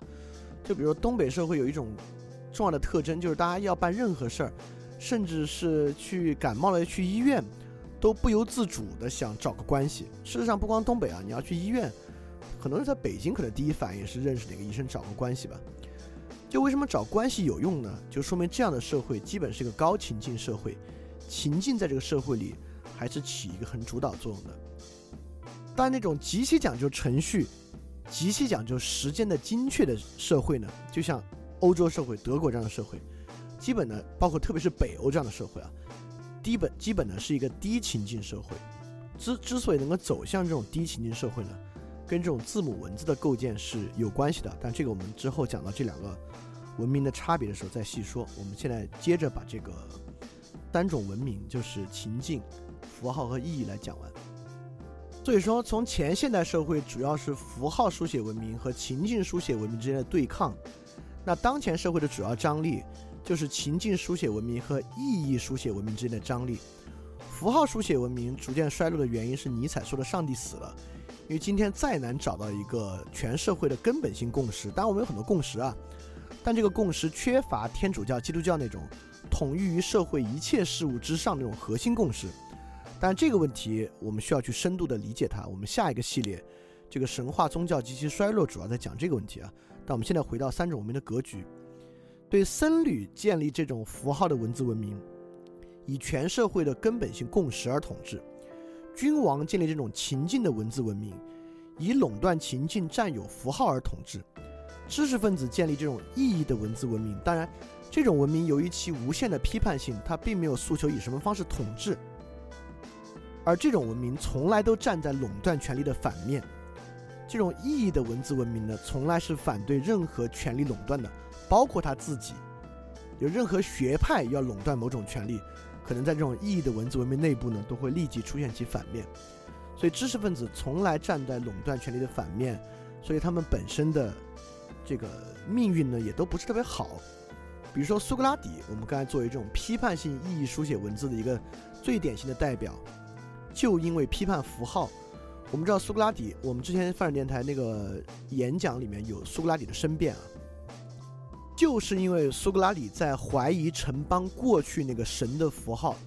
苏格拉底提出一种新的有神论，是一种新的精灵，用这个精灵的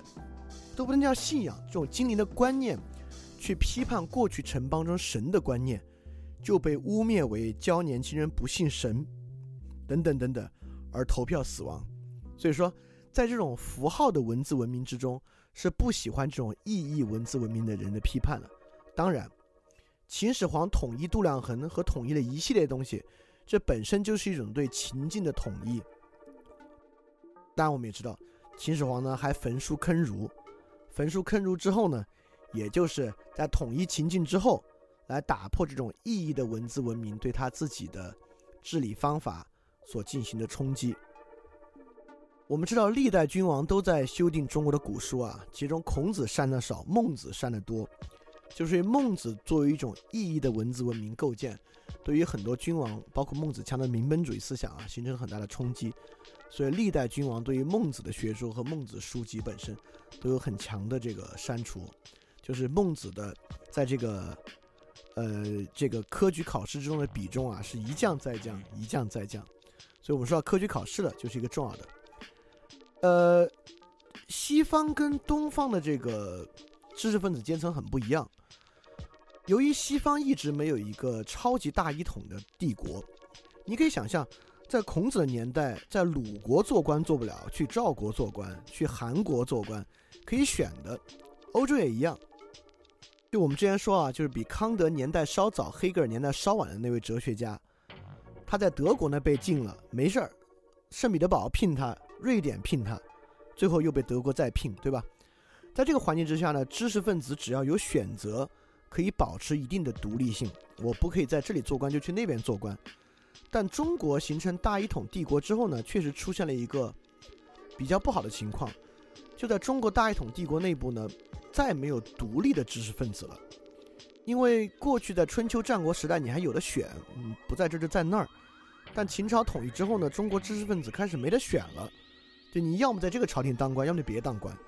别当官对知识分子就没法施展这个影响力啊。但欧洲知识分子也是到这个印刷术出现之后，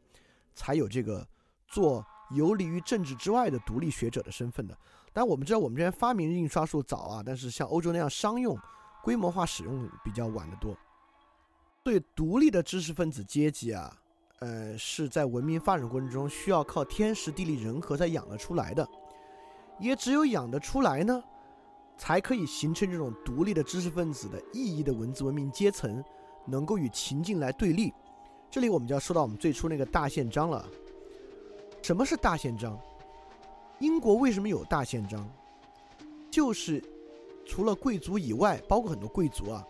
对于王权的一个制衡。因为国王是垄断情境的，不过不光垄断，他还可以任意的调配情境。就英国当时就是打仗嘛，随便打就是随胡胡收税，随意收税。所以外面的人呢，就认为所有社会上知识分子，包括贵族知识分子，会认为。需要有一种方式，在所有情境之上有一个意义的标准。就是我们不谈情境，有一些意义是必须要去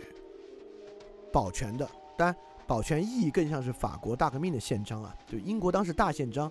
呃，更多的是对一些情境的实际的约束，包括英国国王收税要走什么程序啊，等等等等的。但现在的宪政本身呢，其实就是知识分子与这种知识分子的文明啊，和这种情境文明博弈的一个结果，也就是说，当行政需要以情境来垄断的时候，知识分子与行政达成一个共识，我们需要建立一些底线的意义，不管什么情境都必须保全这些意义。所以，宪政和法治呢，其实就是这种第三种意义的文字文明和第二种情境的文字文明博弈的一个结果。但是，如果一个国家没有完好的第三层意义的文字文明阶层，这个国家就不太可能走上宪政法治的道路。真正的宪政法治啊，但由于我还想长期来来来来传授这些知识和想法，所以我还是把握好分寸，我就不接着往下说了啊。OK，西方呢，由于是一种低情境文字的传统，就字母文字啊，所以西方是有意义文明的基础的。就西方虽然有王政。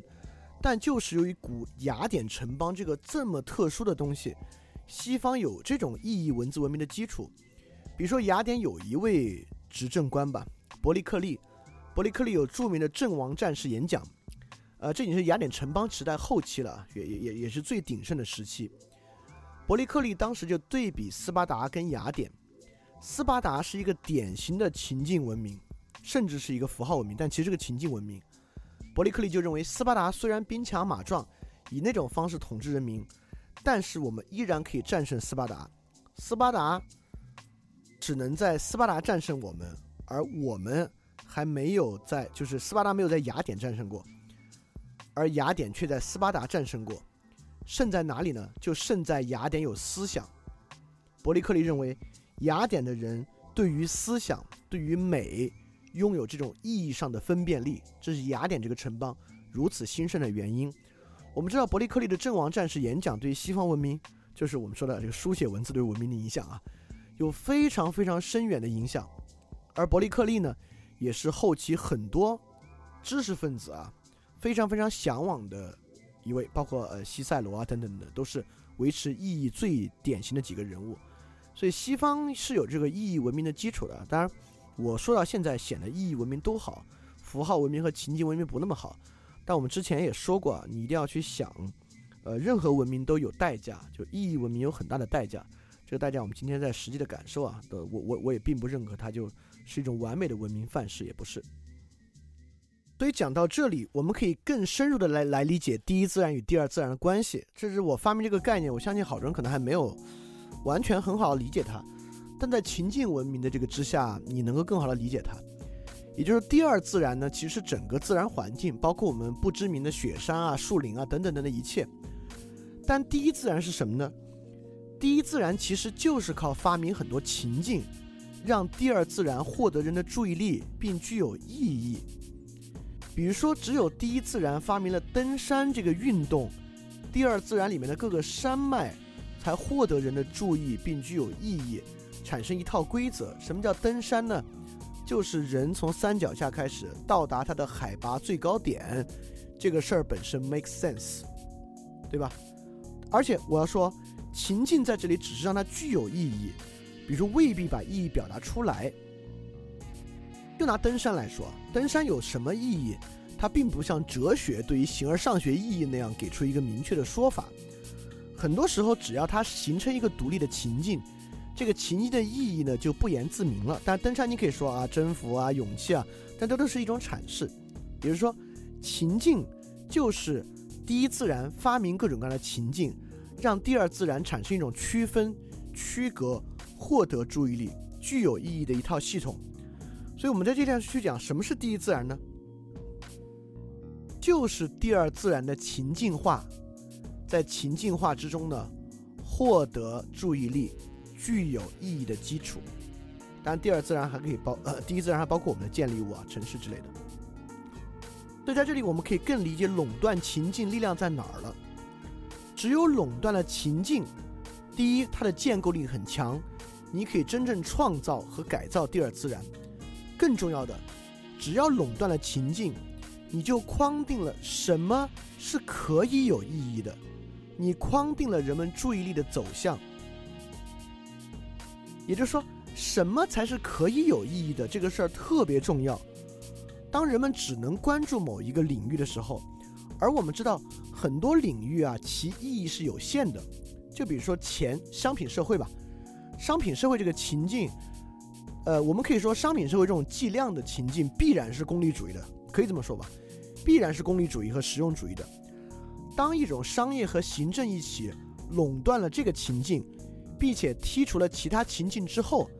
它自然就排除了价值这种意义，它就不可能存在。就是这种垄断的情境，就让价值的土壤就没有了，这就是个必然性。所以说，垄断情境的力量在哪儿呢？通过第一自然和第二自然呢，这个我们也能够获得一个更好的认知。所以我们来总结一下这三种文明和它们之间的冲突啊。第一种发生的是符号文明，符号文明是个防御性的文明，是一种比较静态的文明，它固守着它自己所拥有的符号，并竭力维持，它是防御性在这儿啊，在维持这个符号的第一性，维持这个符号是世界上最重要的一个事情。它必须建立在所有人都认可这个符号是统御一切最重要的东西呢，它才拥有这个权利。所以这是符号文明的特点。第二个情境文明，情境文明呢是个建构性动态的文明，这个文明呢，它就要不断的发明和拓展情境，在情境的内部靠垄断情境来控制符号和意义。第三种意义文明呢，是个批判性的被动的文明。被动的意思是说，它是得有攻击者才有它。它主要呢在反对符号和情境文明的体系，它在质疑情境的必然性，在否定符号本身具有实际的意义。当然，今天呢，它显得主要在反对情境文明的体系。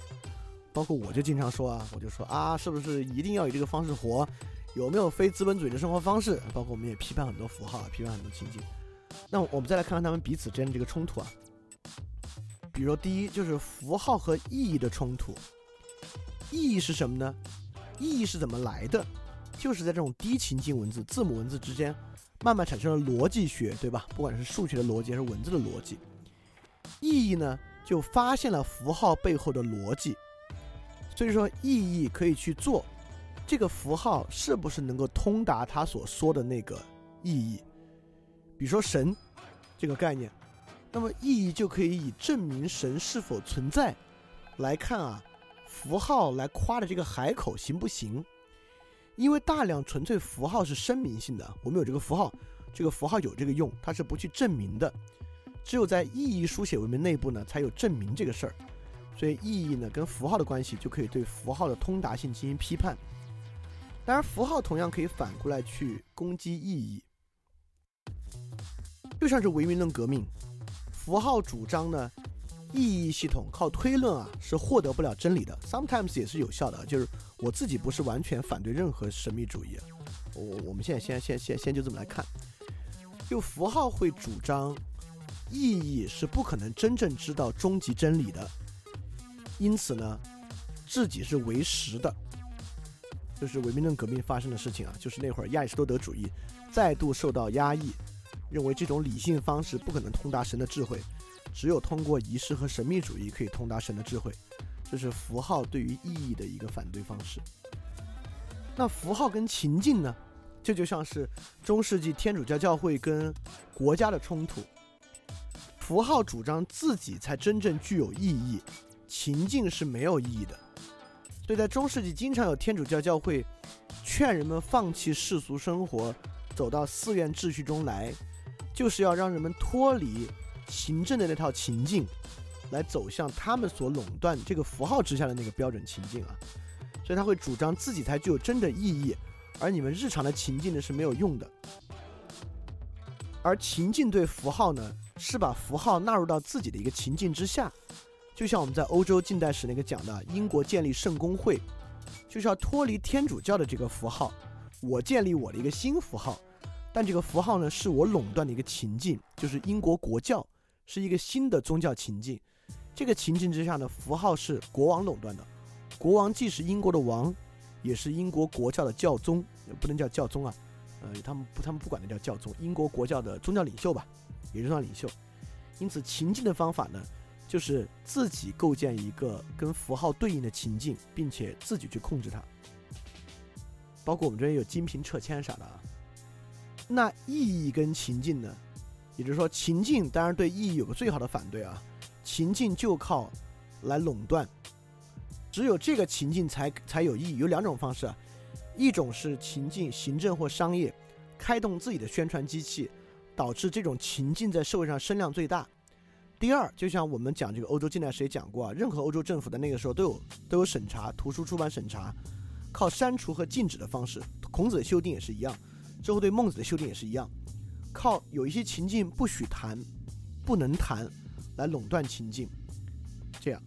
那么意义呢？当然，就是意义的文明对情境的反对也非常正常。就是核心是意义，一切情境背后有什么意义？只有通过批判哲学的审判、批判哲学的分辨之后，就是 critical thinking，分辨之后呢，才能够确定这个情境真的是有价值的。好，这里我们要简单的做个东西方的对比了，就是高情境和低情境的书写文字，呃，主要就体现在曲折语和孤立语的区别，这是个语言学概念了。呃，我我们呃，这当然曲折语和孤立语有很多很多的意涵啊，我们我们主要关注构词法。孤立语就是汉语，汉语是一种典型的孤立语，就汉语的词汇呢，没有词形的变化。词形的变化，一会儿我们看英语啊，就是一个词可以用前缀、后缀和中间中间的很多变化，导致一个词变成名词变动词，动词变名词，等等等等，时态变化等等等等。啊，当然汉语呢就要靠严格的词序，比如人吃狗，狗吃人就很不一样，就要靠了啊，我看了什么等等等等，靠这些靠这些词汇来构建出一个实际的意义。呃，我们重重点关注构词法。那作为孤立语的词汇呢，它的复合词多，派生词少。一会儿复合词和派生词我们再详细的说啊，这是构词法的区别。那曲折语呢，就是所有的印欧语，就印欧语在这个字母之下基本上都是曲折语，它有很丰富的词形变化，它主要的构词法呢是靠词根。当我们上次说了，那个最古老的那个文字呢是粘着语。呃，我们就可以就可以简单多说说粘着语跟曲折语的区别是啥？粘着语的意思是说，这么说吧，曲折语可以在前中后都可以构成新词，比如说 stop，后面加 able 可以变成 stoppable，就是可阻挡的；在前面加 un 可以变成 unstoppable，就变成不可阻挡的。但粘着语呢，都是往后跟，就往后跟词根慢慢慢慢展展现出来，它比曲折语的变化要少。汉语呢，现代汉语也有粘着语的特征，比如说这个词根“门”，人们、我们、你们、他们，这个“门”呢，就是一个粘着语的要素，它能够让它变成一个复数词。比如还有一个粘着语的要素就是现代汉语什么什么性，就是性别这个性，对吧？基本上所有名词和动词后面跟这个性呢，就可以变成一个形容词，这是现代汉语本身的一点粘着语特征啊。但比如说古汉语里面的这个孤立语特征是什么呢？就太多了。你要知道，我们这边在《诗经》里面啊，对于马，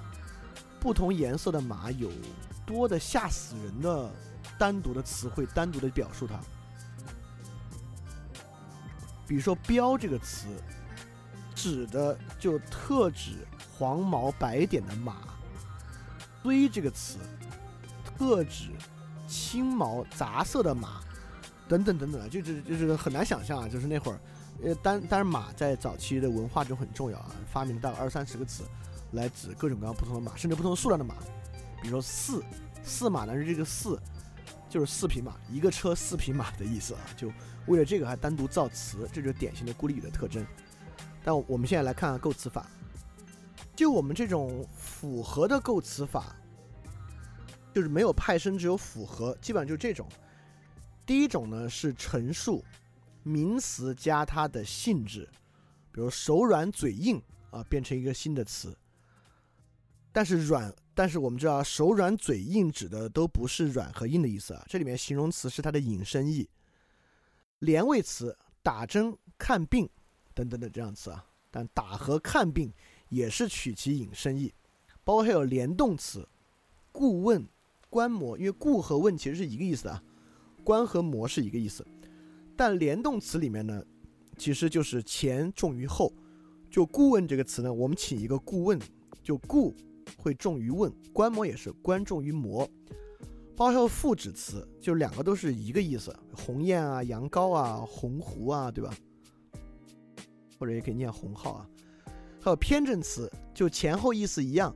在比喻中呢，让它显得更重要，前重于后。国家、窗户等等等等的。当然，我们也有，现在还有介宾词。于是从此至今，用介词在前面构成这种语法词。我们可以发现，复合词有一个很重要的特征，里面不管是用于形容词的性质，用于动词的动作，用于名词，比如说国和家、窗和户。本身的性质为什么能构成一个词汇？重点是靠类比，就是靠类比的关系来构成词汇的，对吧？我们就知道这种这种语言当然很适合写诗了，汉语确实就是很容易写诗。但是这个语言呢，在某种程度上的精确性呢就下降。有时候我还不认它精确性下降，但我认为它这种无限拆分和分析的特征就会比较低。那我们来看派生词。首先，我要举个例子，派生这个词本身，derivative，derivative 除了在词汇里面表示派生，它跟数学里面微积分的微分这个词还是一个意思。微分这个词也是 derivative，就是求导。但什么是数学的求导和微分呢？其实就是让一个不可表述的东西获得表述力。对派生，我们可以想象，就是让一个在原来的系统里面不可表述的东西呢获得表述。包括下面一系列派生词，我们会发现，比如说 co、co-worker、呃 coherence 这样的词，它就表示一个聚拢的关系，对吧？当然，里面有很多表示相反的关系，我们都知道，什么 dis、on 之类的。还有表述之前的关系，就是 x，比如说 ex girlfriend 啊，类似这样的词汇。还有使动词，比如说 able 变成 enable 等等等等的。就我就我就不举更多例子啊。我们知道派生词的前后词缀都具有这样的特征。如果康德那期你听过的话，你知道康德的范畴表、量的范畴、质的范畴、关系范畴等等等等，你就会发现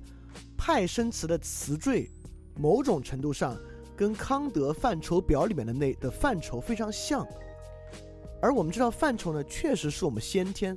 对世界进行理性认识的方法，也就是说派生词确实有助于我们。对世界进行要么归纳，要么细分，比我们这种复合词用类比的方式呢就要好得多。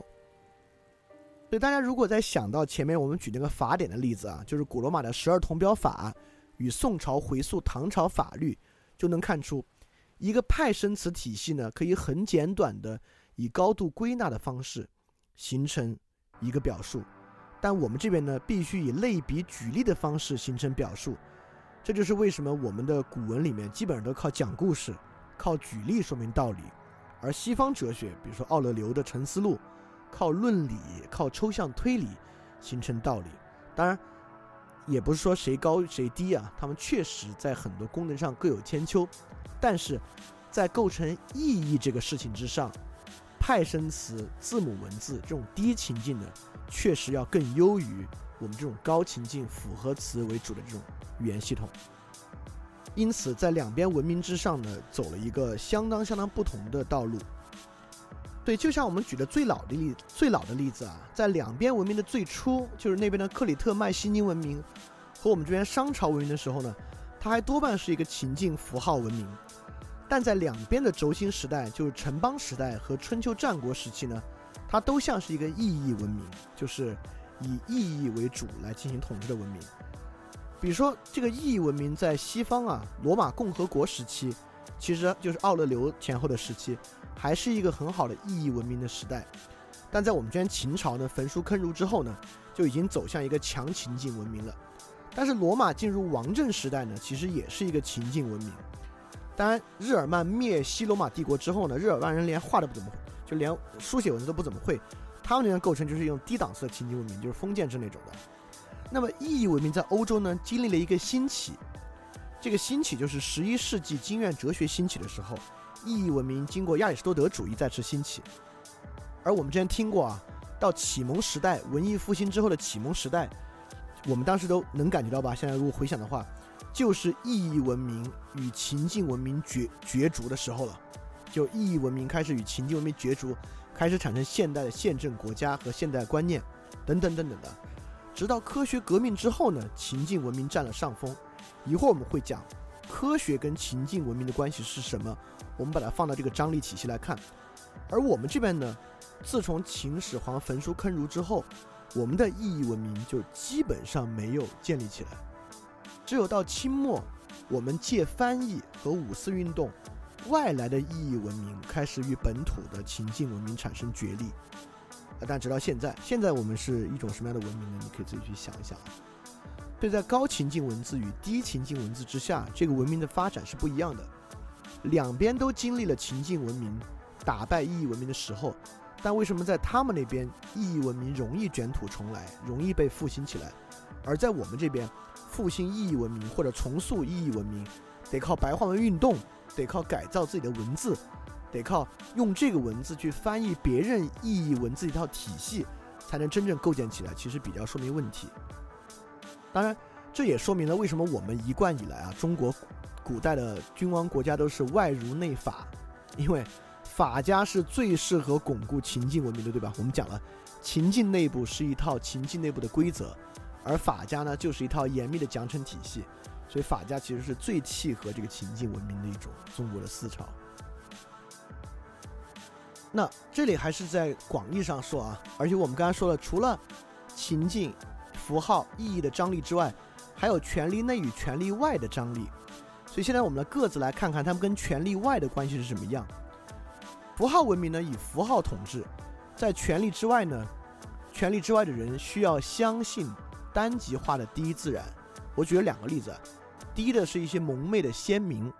第二个呢是现在很多失去世俗兴趣的大老板。就挺有钱之后，这种世俗情境对他丧失吸引力了，他就开始求佛问道了。这种人蛮多的，但一旦进入求佛问道之后呢，他们就很容易就成为一个上师的门徒，或者成为以居士吧，他们好像这么叫啊，居士。这个情况之下呢，就能够在符号文明之下被统治。有对他们来讲呢，重要的就是当权者有这个权利的人，通过符号掌握的这个重要的单极。就能够对他们形成一个控制。当然，这个我得说一下，呃，这一会儿说完。我们说情境文化说，那情境文明呢，是以情境统治被统治者权力外的人，需要相信自己必须活在这个情境之中，就必须 play the game。比如我举了三种啊，一个是消费主义情境，一个是国家主义，一个是世俗主义。对当权者呢，需要实际的掌握情境的技术与制造。当当权者掌握这种情境的技术和制造之后呢，只要你相信自己没得选择，必然的活在一个情境之中，你就会去 follow 这个情境内部的一些规则和 rule，去 play the rule。那第三个意义文明呢，是以理性统治，就是这里面呢，就像康德的启蒙一样，就我我们我举举例子，这里的人呢，就是康德指被启蒙之后的人。他相信意义的本真性，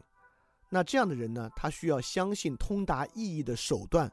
和一整套理性方法。这样的人呢，就可以去反对情境和符号。所以我们可以回想我们之前说的欧洲近代史，其实就是情境利用意义杀死了符号的过程。这是什么意思啊？马丁路德的新教改革本身是对于基督教传统的符号文明主义的一个批判，对吧？用一套新的推理式的方法去替代原有的符号方法，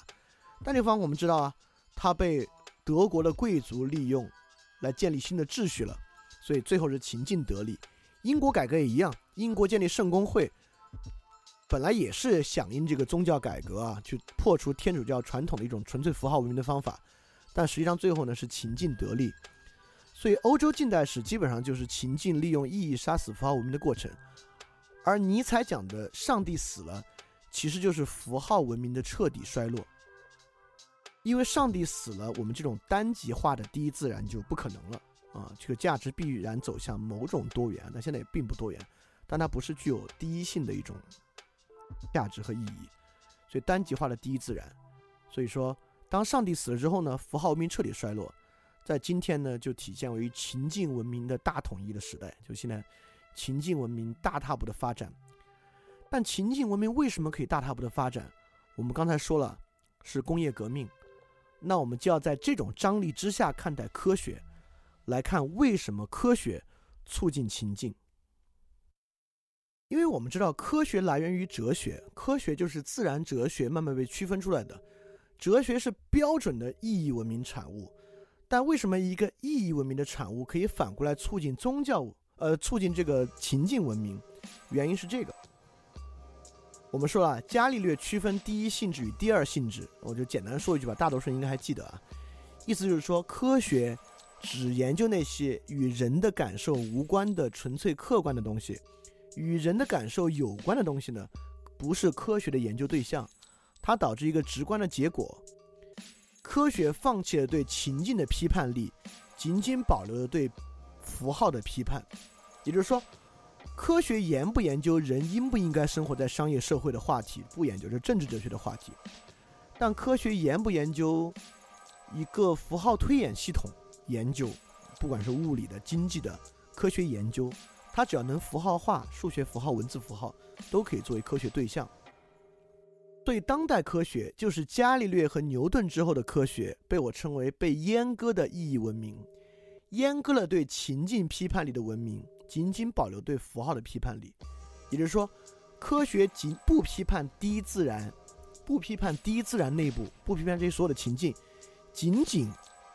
对第二自然如何构建和改造进行理解。这样的科学什么呢？这样的科学其实成为了情境文明的好盟友。它能够帮助情境文明更好的将第二自然越来越高效的去纳入第一自然，所以它如此有用，但是它就失去了对于情境的批判能力。科学是没有办法批判情境的，所以科学对于民众来讲啊，跟符号没什么区别。你看，宗教时代呢是神圣符号，中介是僧侣；现代呢，符号是科学符号，宗教呢是专家。所以总的来讲，民众都很懒惰。民众知道意义的存在，但不愿意多想。最简单的方法就是用符号通达意义。过去这个符号是由僧侣为中介的神圣符号，今天是以专家和科学家为中介的科学符号，来简单的通达那个意义。怎么样让权力外的人不再这么懒惰呢？当然，这就是很很相当相当复杂的问题啊！这当然也是我致力于不断在做的事情。所以之前我们在知识上的 know how 批判，什么叫 know how？know how 就是一种绝对的情境化，代表一个人退出情境选择，他不去思考这个情境对不对，他关注的是我在情境内如何行动。一旦一个人关注在情境内如何行动，他就会接受 know how 的知识，就是我们之前讲的 know how 批判啊。所以说你会发现，什么是一个比较好的理论构建，不代表它是唯一性的。但代表这样的构建呢，能够用于我们理解和解释很多问题，进而呢，也能够成为我们某种行动的纲领，就说明这样的理论构建它本身是有意义的。好，那最后终于落到我们关注的媒介上了，就我们日常讲的这个 media，剧场、出版、电台、电视、网络等等等等的，在我们今天这个张力之中，它是什么呢？它是权力外的一个争夺场。首先。所有这些媒介不不不不运行在权力内的世界，而运行在权力外的世界。它在权力外的世界构成第一自然，是一种人造的情境。就这种媒介，不管是景观的，是纯粹景观的，比如说戏剧，纯粹书写文字的书，口头语言的电台，景观加文字的电影等等等等，不管它外在形式什么，我们刚才讲了。它背后一定是书写文字在背后构建和支撑的，规章制度、剧本、呃产品文档等等等等等等的。但它本身呢可以有嵌套嵌套结构，比如说抖音和快手，虽然其内部构建的是书写文字的，但外部呢所谓 UGC（User Generate Content） 这种新的互联网媒介，事实上就是用户可以做二次创造，用户的二次创造可以是纯粹口头语言的啊，比如说现在各抖音和这些。所以这个是我们，呃，其其实这是我们今天最后一部分，我们下期会就来进入这一部分。所以说，在媒介之上，在这种对外的这种权力外的媒介之上，有三种动机。一种动机呢，我管它叫情境的垄断者，就是它要加深权力外市场对于这种情境的痴迷和绑定。就比如说，所有的短视频公司，它在加深大家对于短视频这个情境的引的利用。来达成他自己的一种权利。第二种权利呢，是符号的投机者。这个意思就是，上帝死了，没有终极符号之后，所以呢，我们可以在一个或几个特定的情境之内，来诉求自己的符号是这个情境的终极符号。比如说，宜家之于家具，星巴克之于咖啡。过去情过去的符号是笼罩在一切情境之上的终极符号。今天符号没有这种终极特征，但它依然可以运行在一个或几个特定情境之内，形成这样一个第三类呢？我管它叫意义的争辩者，来批判情境、批判符号，来传达这个批判力。所以说，在外界的媒介之上，我们几乎可以把所有媒介内容划分为这三种内容和平台：有些是情境的垄断者，有些是符号的投投投机者，有一些呢是意义的争辩者。所以说这个呢就会形成我们接下来继续去进一步论述的。当然还有个很特殊的，就过去有很多媒介，包括剧场啊、出版、电台、电视，但互联网是一种很特殊的媒介。互联网是没有第二自然的纯第一自然，这是什么意思？就类似互联网和动画片这样的啊，它是发明出来的场合就是情境本身，它不需要取材于第二自然，树啊、山啊，当然你也可以做在游戏里，但这是个映射关系了。你可以完全构建一个虚拟的、纯粹第一自然的情境，所以这也是它很特殊的一点啊。好，简单来回溯一下我们今天的，我们今天讲了，嗯，如果说最重要的去讲啊，就是我们今天叙述了，一定要在两个张力内部去理解媒介和传播。第一个张力是由于书写文字是一种权力文字，所以它天然的具有权力内和权力外两套世界，这两套世界呢构成一个张力。第二个呢？由于第一自然的构成结构是情境、符号、意义，因此书写文字有偏情境的、偏符号的、偏意义的。它们三个呢，又构成一个权力竞争或者斗争的一种张力。因此，在这两个张力之下呢，能够供我们来理解媒介和传播的话题，就是因为一定要永远抓住一个问题，就是书写文字支撑的媒介一定是权力敏感的。好，今天。又是这个系统，我们往前退一步啊，从从之前的语言的起源，到书写文字与口头文字的区别，到我们今天把书写文字再拿出来再做细分，构成这么一个系统，这个呢就基本上已经完成了我们来理解媒介的所有外面的框架了。所以下期呢，我们就一步跳到今天的这个媒体环境，我们来用这个两个张力的方法和我们今天叙述的所有东西。来对今天的媒体环境和它的构成做一个了解，呃，当然这是站在这个媒介的基础之上啊。就真正我们完全去讲这个文化怎么形成的，还是要等今年那个最大的节目，就是嗯个人主义平民社会。所以其实今天这个节目，呃，就是媒介与传播和之后我们要讲的神话和宗教及其衰落，呃，我们都是在为了最终的那个大节目在做一些准备。就我们先把。